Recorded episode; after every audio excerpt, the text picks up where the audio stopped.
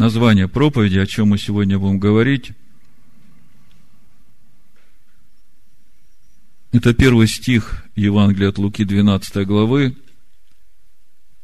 вторая его часть, написано «Берегитесь закваски фарисейской, которая есть лицемерие». После прошлого шаббата, когда мы говорили о том, как мы празднуем праздник Песах, получил одно письмо к нам на сайт. Пишет одна сестра, наша сестра, вот такое письмо. Брат Александр, один еврей, послушав эту информацию, которая была в Ваикра 5775 года о порядке празднования праздника Аданая, Песах и опресноков в общине Байт-Шалом, пишет комментарий в Фейсбуке. Дорогие друзья, обратите внимание на то, что советы Агиенко не соответствуют даже минимальным требованиям Галахи. Ну, что такое Галаха? Давайте начнем отсюда. Это правила. Это правила, которые установлены людьми. Я понимаю, что все эти правила, которые установлены мудрецами, они изначально имеют доброе намерение помочь еврею ощутить и войти вот в это состояние святости, ну, если говорить о Галахе и Песах. Помочь еврею войти в это состояние святости, состояние чистоты, без которой невозможно празднование праздника Песах.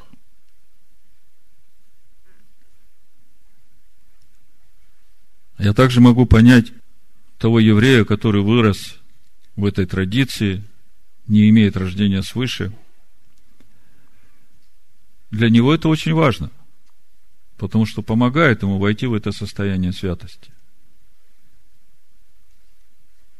Но когда я, рожденный свыше, смотрю на эту Галаху, то есть вещи, которые меня смущают.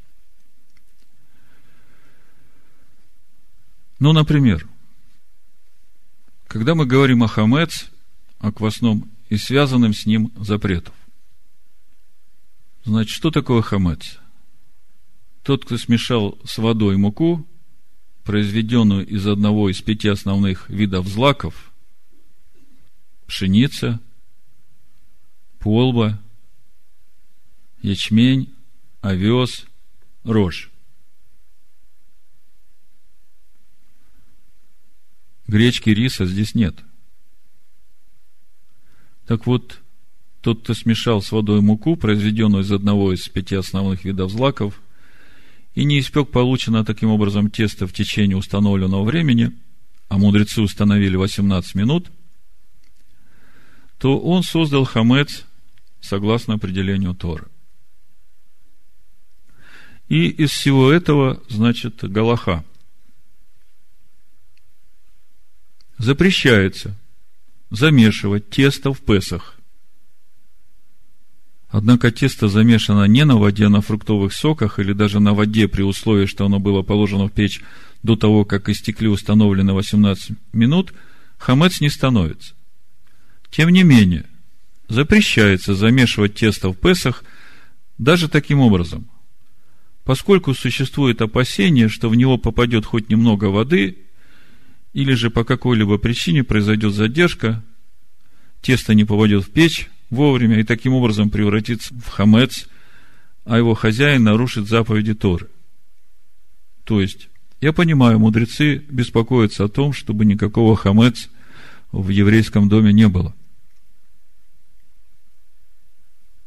И исходя из этих соображений, вообще запрещают какие-то действия с мукой во время Песах.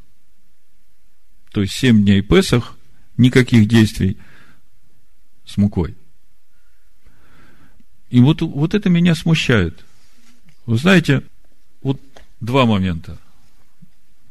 Ну, первое, давайте откроем исход 12 главу, посмотрим, как это было в тот год, когда народ выходил из Египта. Я думаю, что это же для нас как учебное пособие, где мы учимся законам праздника Песах в том числе. Буду читать 33 стиха. «И понуждали египтяне народ, чтобы скорее выслать его из земли той. И говорили они, мы все помрем. И понес народ тесто свое, прежде нежели оно вскисло. Квашни их, завязанные в одеждах их, были на плечах их. И сделали сыны Израилю по слову Моисея, и просили у египтян вещей серебряных и вещей золотых и одежд. Господь же дал милость народу своему в глазах египтян, и они давали ему, и обобрал он египтян. И отправились сыны Израилева из Рамзеса в Саков до 600 тысяч пеших мужчин, кроме детей, и множество разноплеменных людей вышли с ними – и мелкий и крупный скот, стадо весьма большое. И 39 стих. И испекли они из теста, которое вынесли из Египта, пресные лепешки, ибо оно еще не вскисло, потому что они выгнаны были из Египта и не могли медлить, и даже пищи не приготовили себе в дорогу. Смотрите, в 34 стихе мы читаем, «И понес народ тесто свое, прежде нежели оно не вскисло. Ну, представьте, 600 тысяч человек поднимаются, собираются выходить из Египта, у каждого квашня, такая бочка, я так понимаю, да, там тесто, это все завернуто в одежды, и несут это на себе. Вышли из Египта. Я не думаю, что спустя 18 минут после того, как они тронулись, тут же остановились и начали печь пресные хлеба. Ну, понятно, что они шли до следующей стоянки, где-то остановились и там испекли. То есть, никак 18 минут не получается, да? Это первый момент. Вы отметьте себе про эти квашни, потому что мы еще к посуде, к кашированию посуды тоже вернемся, потому что этому в Галахе Песах тоже большое внимание уделяется – как откашировать посуду, чтобы очистить ее от хамец. Второй момент. Вы все помните, когда после обрезания на третий день к Аврааму пришли ангелы и сказали, что у него родится сын. Потом, после разговора и после трапезы у Авраама двое ангелов пошли в Содом и Гомор и приходят в гости к Лоту. Это 19 глава Барышит. Я читаю историю Раши, прямо с комментарием вам прочитаю. Буду с третьего стиха читать. 19 глава, книга Барышит. Написано, но он сильно их упрашивал, и они свернули к нему и зашли в его дом – и он устроил им пир и испек мацу. В оригинале текста так и написано. Испек мацу. И они ели. Они еще не легли, а люди города с дома окружили дом. Так вот, комментарий Раши на испек мацу. Почему испек мацу, тире, был Песах? Раша объясняет, почему Тора подчеркивает приготовление именно мацот, а не какой-нибудь иной пищи. Его ответ – это было время Песаха, праздника, во время которого едят мацу. У меня вопрос. Если еврейская Галаха в праздник Песах запрещает печь мацу, то на каком основании тогда Лот пек эту мацу? Следующий момент тоже в отношении минимальных требований Галахи – это вопрос каширования посуды. Мудрецы говорят, Поскольку в Песах запрещено пользоваться даже минимальным количеством хамец, то нельзя использовать и посуду, которой мы пользуемся в течение всего года. Лучше всего обзавестись полным комплектом посуды, предназначенной специально для Песах. Однако, если вы не можете себе это позволить, то ту посуду, которой хотят пользоваться в Песах, необходимо подвергнуть специальному очищению, кашированию.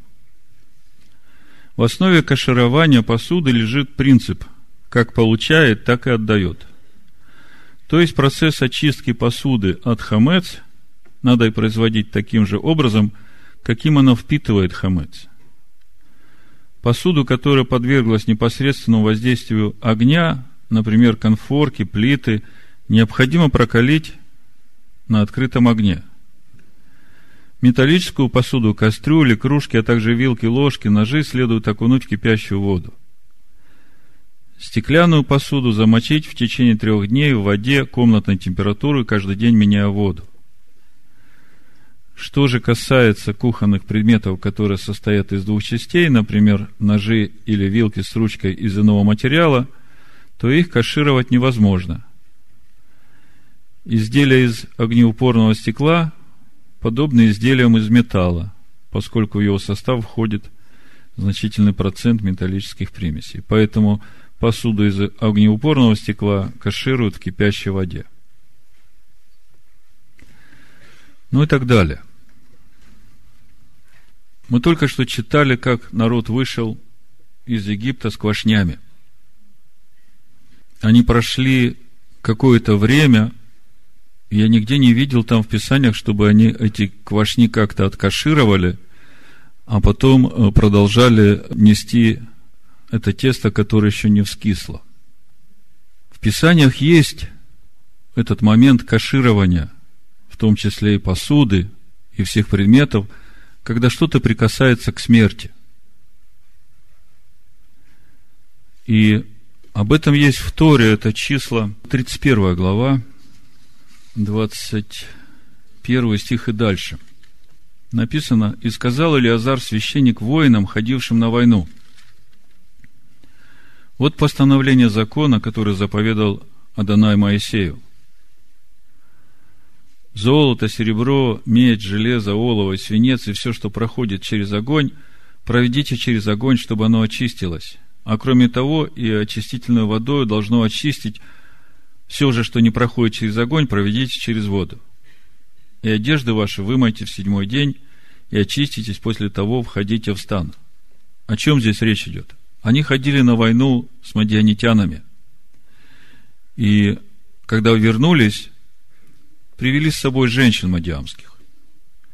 И Моисей, когда видел, говорит, зачем вы женщин привели, которые ввели в блуд сынов Израиля? Надо всех истребить, кроме девушек, которые не познали мужа. И после этого он сказал им, вот, все, что прикоснулось к смерти, надо очистить. Очистить, провести через огонь, через воду, и э, окропить очистительной водой. Очистительной водой с пеплом рыжей телицы. Я понимаю, да, речь идет о прикосновении к мертвому.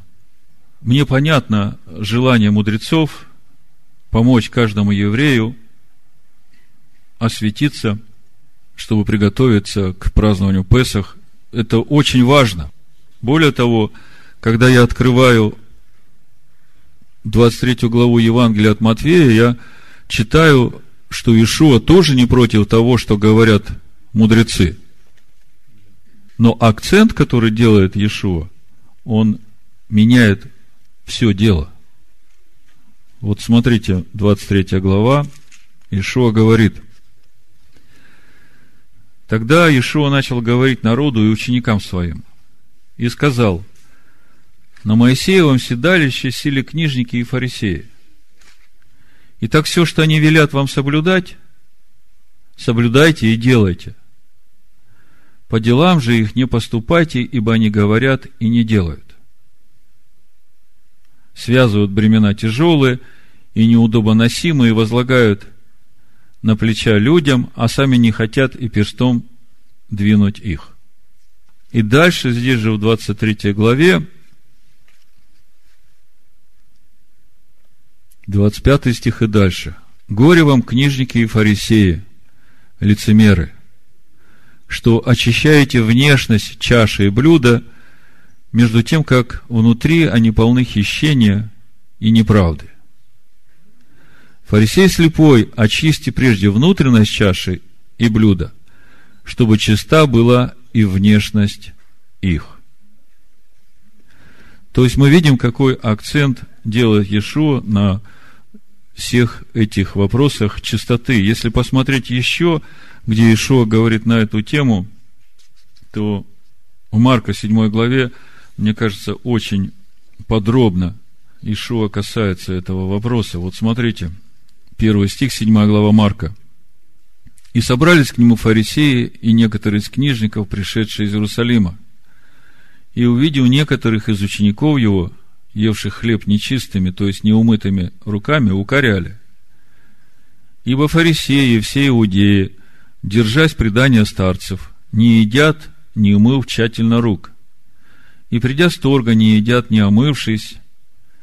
И вот дальше. Есть и многое другое, чего они приняли держаться наблюдать омовение чаш, кружек, котлов, скамей. То есть этого нет в Торе. Но они приняли это держаться. И я понимаю, что намерение это доброе. Но, как мы уже говорили, плоть и кровь Царство Божьего не наследует. И самое важное, что нужно очищать, это сердце свое. Потом спрашивают его фарисеи и книжники, зачем ученики твои не поступают по преданию старцев, но неумытыми руками едят хлеб? Он сказал им в ответ, хорошо пророчествовал о вас, лицемерах, Исаия, как написано, люди сии чтут меня устами, сердце же их далеко отстоит от меня. Но тщетно чтут меня, уча учением, заповедям, человеческим. Ибо вы, оставив заповедь Божию, держитесь предания человеческого, омоения кружек и чаш, и делаете многое другое сему подобное. И сказал им, хорошо ли, что вы отменяете заповедь Божию, чтобы соблюсти свое предание?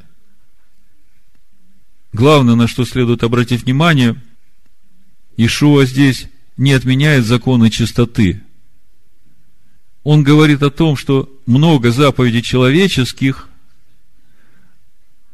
которые отменяют Слово Божье. Как апостол Павел говорит, имеют ревность по Богу, но не по разумению. И, в принципе, Писание нас об этом предупреждают.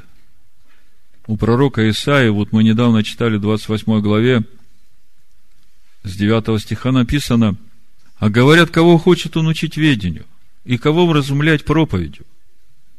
Отнятых от грудного молока, отлученных от сусов матери, ибо все заповедь на заповедь, заповедь на заповедь, правило на правило, правило на правило, тут немного и там немного.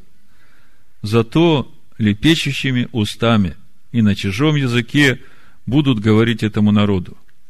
Им говорили, вот покой, дайте покой утружденному, и вот успокоение, но они не хотели слушать. И стало у них словом Аданая заповедь на заповедь, заповедь на заповедь, правило на правило, правило на правило, тут немного, там немного. Так что они пойдут и пойдут навзничь, и разобьются, и попадут в сеть, и будут уловлены. Итак, слушайте слово Аданая, хульники, правители народа сего, который в Иерусалиме. Так как вы говорите, мы заключили союз с смертью, и с преисподней сделали договор, когда всепоражающий бич будет проходить, он не дойдет до нас, потому что ложь сделали мы убежищем для себя и обманом прикроем себя. Посему так говорит Адонай Элагейну. Вот я полагаю в основание на Сионе камень. Камень испытанный, краеугольный, драгоценный – крепко утвержденный, верующий в него не постыдится. Я не хочу ни в коей мере оскорблять религиозное чувство еврея, живущего по Галахе, написанное человеками, пусть даже очень мудрыми. Мы не хотим заменять заповеди Божии человеческими заповедями. У нас есть учитель, живое слово Машех Иешуа.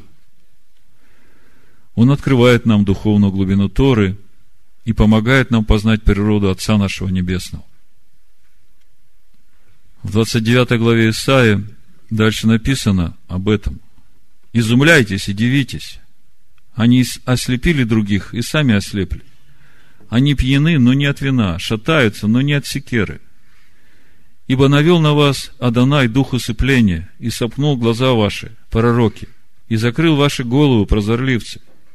И всякое пророчество для вас тоже, что слова в запечатанной книге, которую подают умеющему читать, книгу и говорят, прочитай ее. А тут отвечает, не могу, потому что она запечатана. Когда я читаю эти строки, я сразу вспоминаю Луку 24 главу, где после воскресения Машех Иешуа идет вместе с двумя учениками, разговаривают о Торе, и потом пришел момент в 45 стихе, тогда отверз им ум к разумению Писаний он снимает эту печать. Об этом же самом мы читали недавно во втором послании Коринфян, в третьей главе, в 14 стихе, где написано «Умы их ослеплены, ибо то же самое покрывало до ныне остается не снятым при чтении Старого Завета, потому что он снимается Машехом. До ныне, когда они читают Моисея, покрывало лежит на сердце их, но когда обращаются к Адонаю, тогда это покрывало снимается. Адонай есть дух, а где дух Адоная, там свобода. И вот дальше, здесь же, в 29 главе, 12 стих, читаю. «И передают книгу тому, кто читать не умеет, и говорят, прочитай ее. А тот отвечает, я не умею читать. И сказал Адонай, так как этот народ приближается ко мне устами своими, и языком своим чтит меня, сердце же его далеко отстоит от меня, и благоговение их предо мной есть изучение заповедей человеческих, это мы только что читали уже в Новом Завете, Ишо говорил. И в 22 стихе Господь говорит, «Посему так говорит о доме Якова Адонай, который искупил Авраама. Тогда Иаков не будет в стыде, и лицо его более не побледнеет. Когда тогда? Ибо когда увидит у себя детей своих, дело рук моих, то они свято будут чтить имя мое и свято чтить святого Яковлева и благоговеть перед Богом Израилевым. Тогда блуждающие духом познают мудрость, и непокорные научатся послушанию. О ком здесь речь? Кто эти дети, которые дело рук Божьих которых Иаков увидит, и тогда ему уже не будет стыдно. Исайя 43 глава, с 21 стиха написано, почему я об этом всем говорю? Я понимаю, что еврейский народ находится сейчас под действием тайны ожесточения, и я понимаю, что это именно для того, чтобы спасение пришло к язычникам. И поэтому у меня нет никакого осуждения – мы сегодня говорили о том, что закон, он как раз нужен человеку, чтобы обуздывать его плотскую природу. И именно благодаря еврейской традиции, именно благодаря Галахе, еврейский народ сохранился, несмотря на две тысячи лет рассеяния. Поэтому я ни в коей мере не хочу осуждать традиции еврейского народа. Я просто хочу сказать, что когда откроется им Машех, они увидят этот путь, когда именно через Тору мы приходим в полноту возраста Машеха, обретаем эту Божью природу, обретаем эти новые сердца, в которых уже нету этой зависти, ссор, обид, лицемерия. где живет истина. Так вот, сегодня в этом отношении, как я вначале уже говорил, вот у всех новозаветных верующих, которые выходят из Вавилонской блудницы, есть вот эта проблема. Они всем сердцем хотят привиться к иудейской маслине, они готовы все делать, как учит еврейская традиция, а все расписано буквально по минутам. Напрягаться не надо, просто бери и делай, бери и делай, бери и делай. Но когда человек начинает брать это и делать, он незаметно для себя начинает переходить на служение Богу не в духе, а по плоти. Но я понимаю, для большей части еврейского народа Машех еще не приходил, в том числе и для еврейских мудрецов. Они еще живут тем временем, когда ожидают Машеха, который придет и раскроет им Тору, как ее понимать и как по ней жить. И в соответствии с этим пониманием у них отношение к язычникам, которые ищут Бога Авраама, Ицхака, Якова. Кстати, это же понимание у многих сегодняшних мессианских еврейских верующих, которые говорят, уверовавшему не еврею, знаешь, тебе Тора не нужна, она только нам, евреям, дана. И у меня сразу вопрос, а скажи, кто был Авраам, когда вышел из Ура Халдейского, еще не обрезанный, еще без завета с Богом, почему-то его Писание называют евреем. Так кому Тора дана?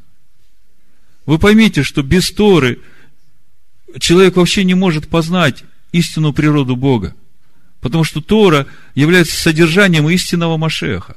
Когда человека лишают Торы по любой причине, или как в христианской церкви говорят, Иисус отменил Тору, или как э, сегодня говорят в традиционном иудаизме, Тора дана нам, евреям, а вам, язычникам, она не нужна, то в конечном итоге, когда человека лишают Торы, лишают закона Бога, то его лишают истинного пути – в природу Божию.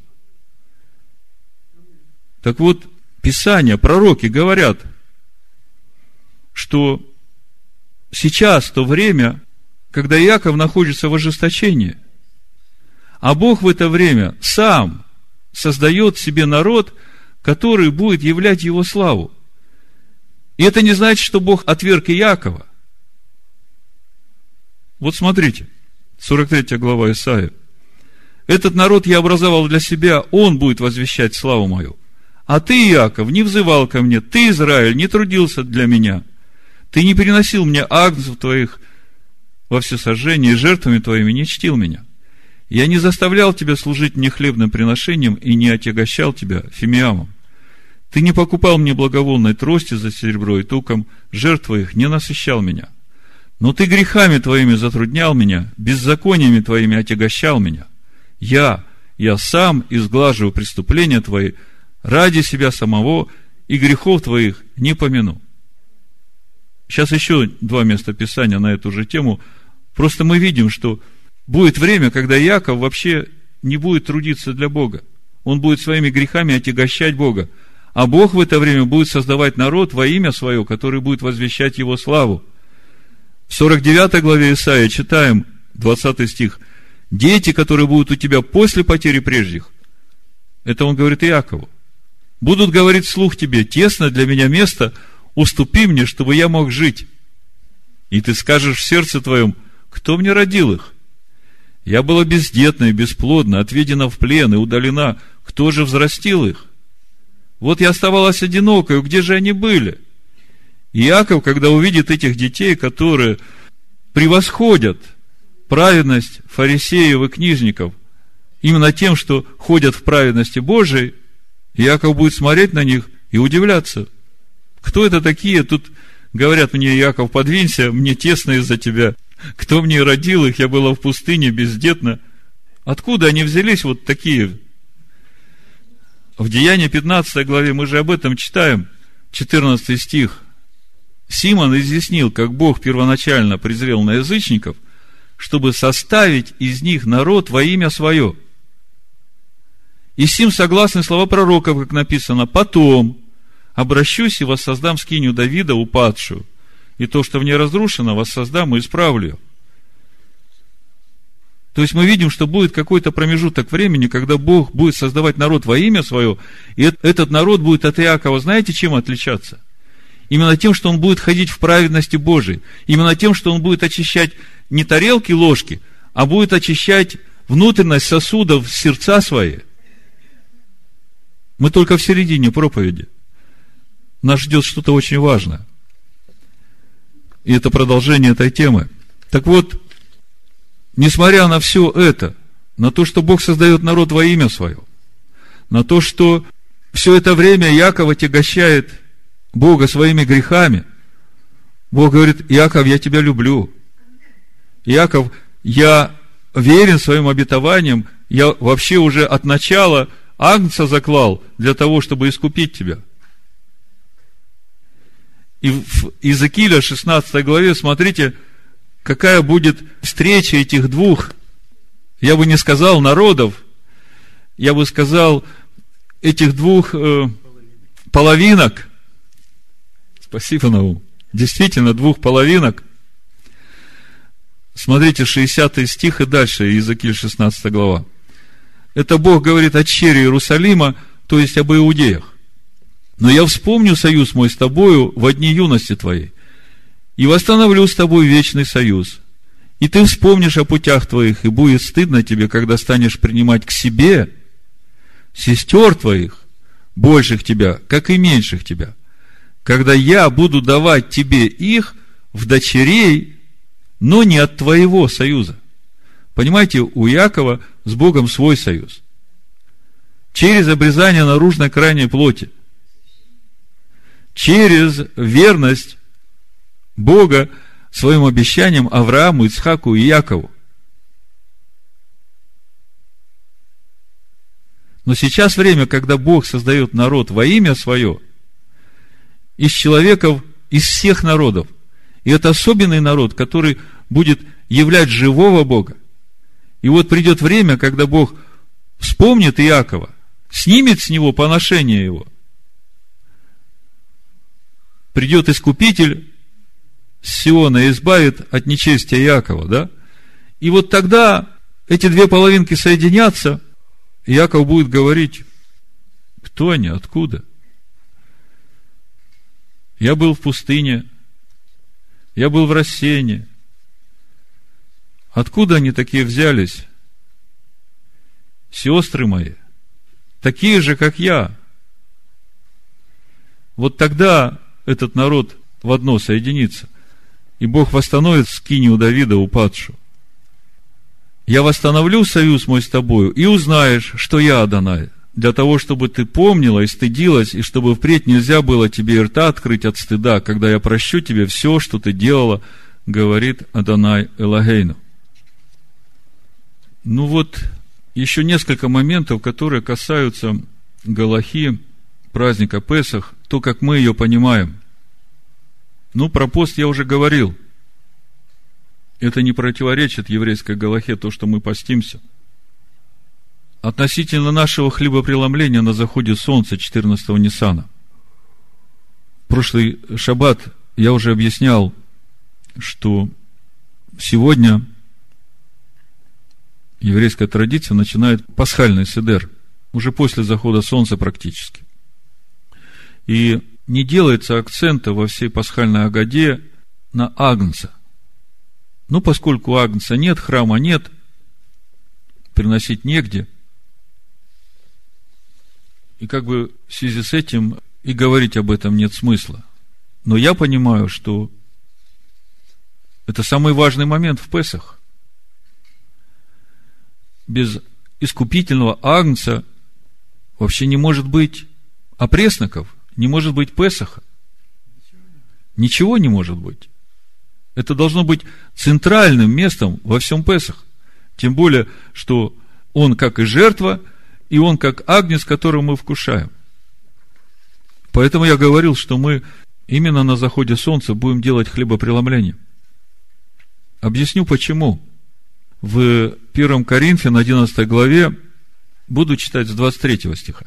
«Ибо я от самого Господа принял то, что и вам передал, что Господин Иешуа в ту ночь, в которую предан был, взял хлеб И, возблагодарив, преломил и сказал, примите и едите, сие есть тело мое, за вас ломимое, сие творите в мое воспоминание.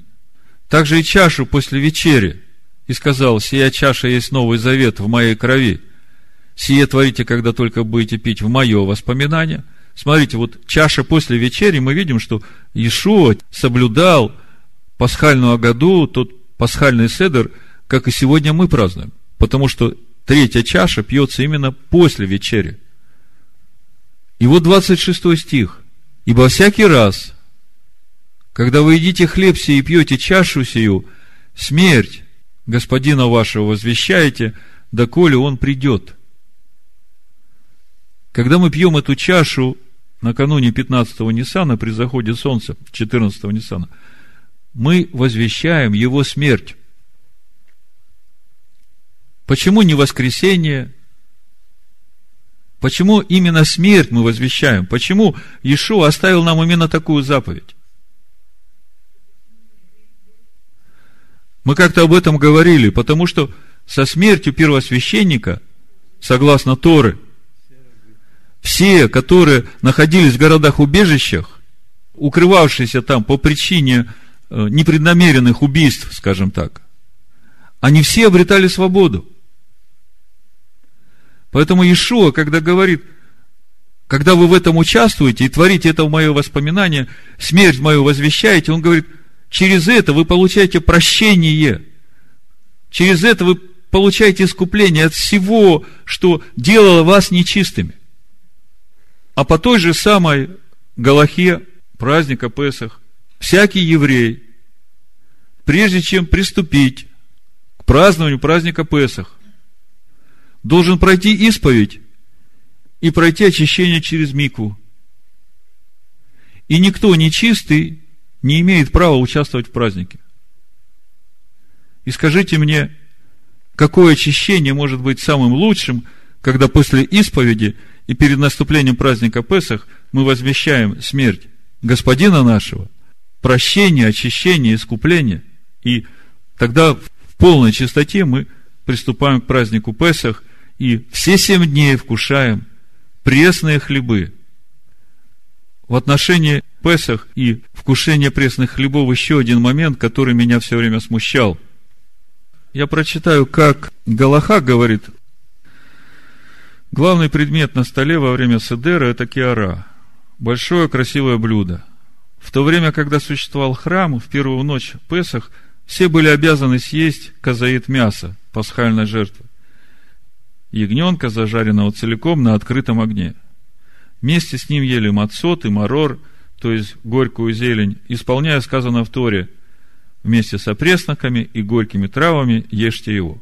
Сейчас, когда нет у нас храма, и мы не можем исполнить заповедь пасхальной жертвы, чтобы не забывать об этой обязанности, мы кладем на киару зроа, буквально плечо, поджаренное куриное крылышко – Делаем мы это в память о мышце могучей, который спас Всевышний наших отцов из Египта.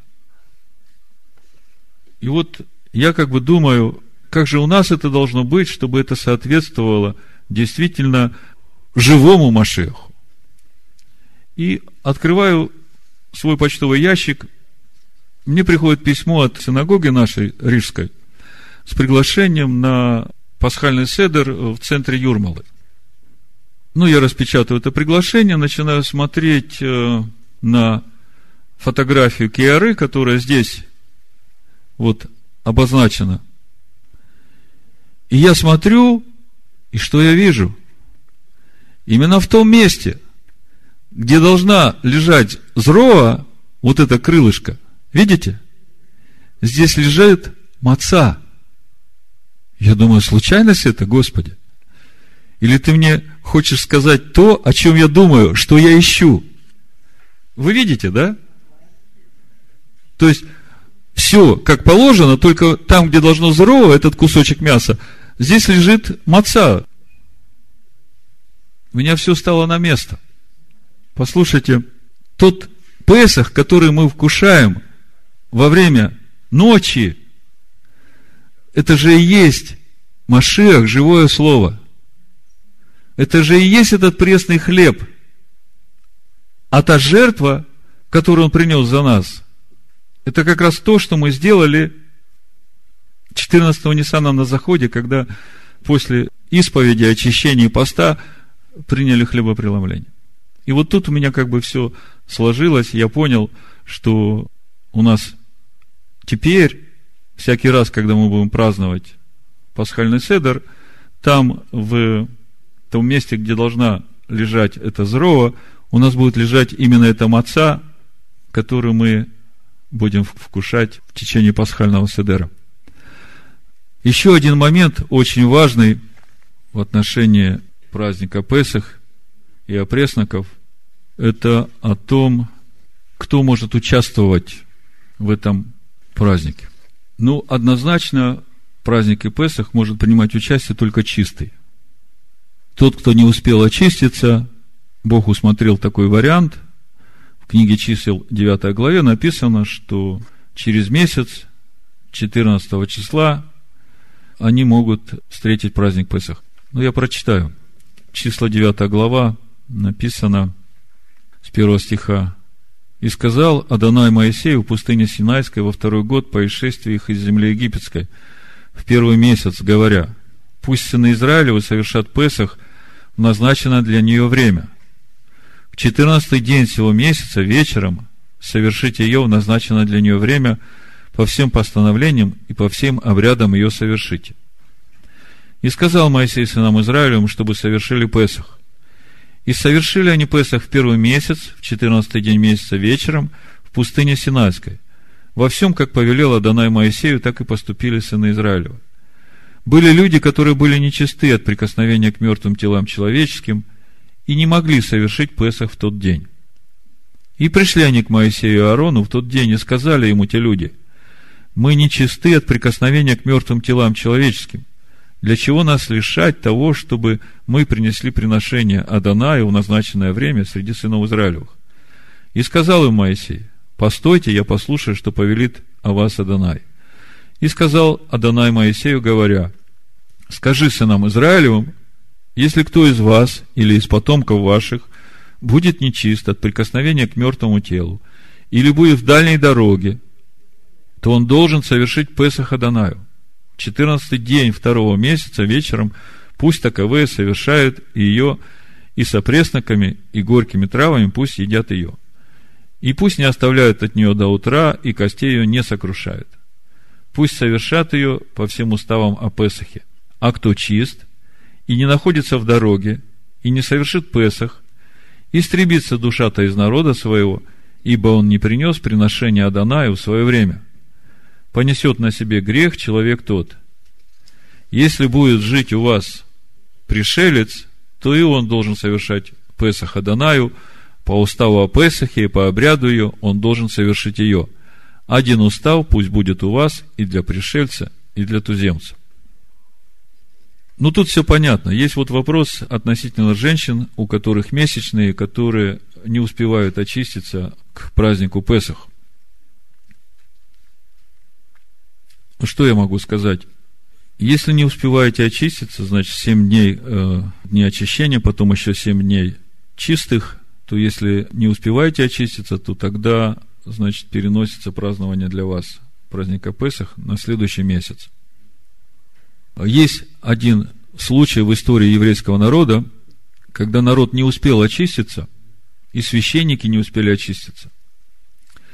И, тем не менее, они все праздновали праздник Песах, и Езекия, это было во времена царствования Езекия, и Езекия тогда помолился Богу и попросил у Бога простить народ за то, что они нечистыми кушали Песах, и Бог простил.